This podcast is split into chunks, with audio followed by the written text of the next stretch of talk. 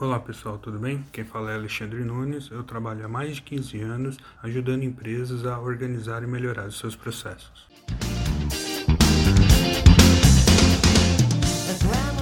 Olá pessoal, resolver problemas familiares nunca foi tarefa fácil. Imagina quando esses problemas ainda mexem no dia a dia da sua empresa. É sobre isso que vamos falar hoje. Hoje vamos falar sobre um assunto muito comum nas empresas. No Brasil, cerca de 80% do mercado brasileiro é formado por empresas de pequeno e médio porte, onde dessas empresas, boa parte delas são empresas de caráter familiar, onde a gestão da empresa é realizada praticamente na sua totalidade por membros de uma mesma família ou então pessoas próximas dessa família. Qual o lado bom de uma empresa de gestão familiar? O lado bom da empresa familiar é que, teoricamente, a comunicação entre os membros funcionaria melhor fornecendo uma vantagem. Infelizmente, isso não é uma regra, mas é uma vantagem teórica de uma empresa de gestão familiar. Um ponto que devo citar é que uma empresa de gestão familiar não é sinônimo de falta de gestão ou gestão desorganizada. Uma empresa de gestão familiar pode ser tão organizada e com processos tão bem definidos quanto qualquer outro tipo de empresa. Existem alguns problemas claros na gestão familiar. O primeiro problema que podemos citar é a questão de não aproveitar a vantagem teórica e poder ter uma melhor comunicação entre os seus principais gestores. O segundo problema é a questão do tratamento diferenciado entre os membros da família e os demais membros da equipe. Esse problema, na minha opinião, é o problema mais grave da gestão familiar, pelo impacto que isso provoca no restante da equipe. Situações de benefício para uma pessoa da família, por mais simples que seja,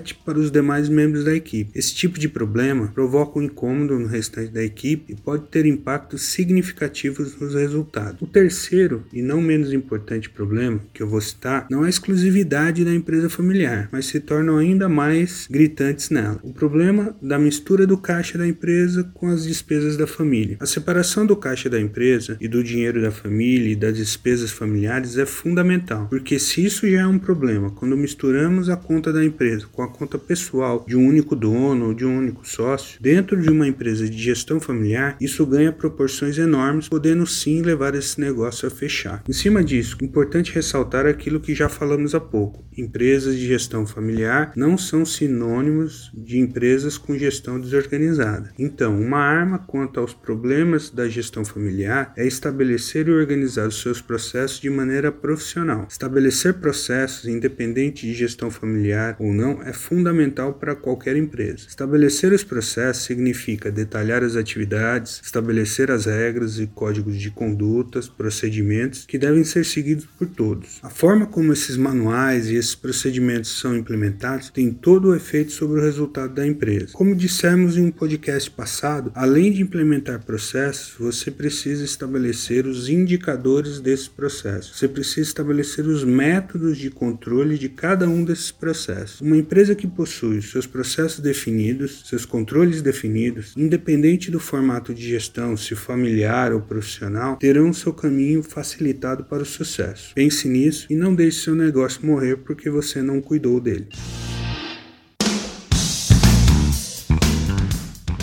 Amigos, obrigado por terem ouvido até o final mais uma vez esse podcast. Espero que estejam gostando dos temas que a gente está escolhendo para falar semanalmente. Esperamos vocês no próximo. Obrigado, valeu.